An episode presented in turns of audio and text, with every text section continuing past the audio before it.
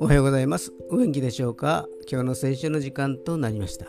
今日の聖書の箇所は、新約聖書、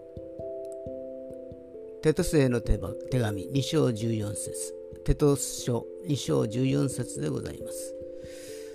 お読みいたします。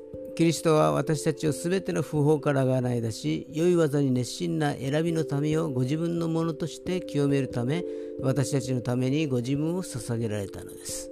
アーメン。宗教は英語でレレイジョン、再結合という意味でもあります。創造主から作られた人間が再び創造主のもとへ帰ることでもある。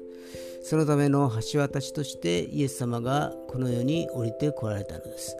私たちの罪をあがなってくださり、神様の前へ出ることができるようにしてくださったのです。今日も主のあがないに感謝できますように。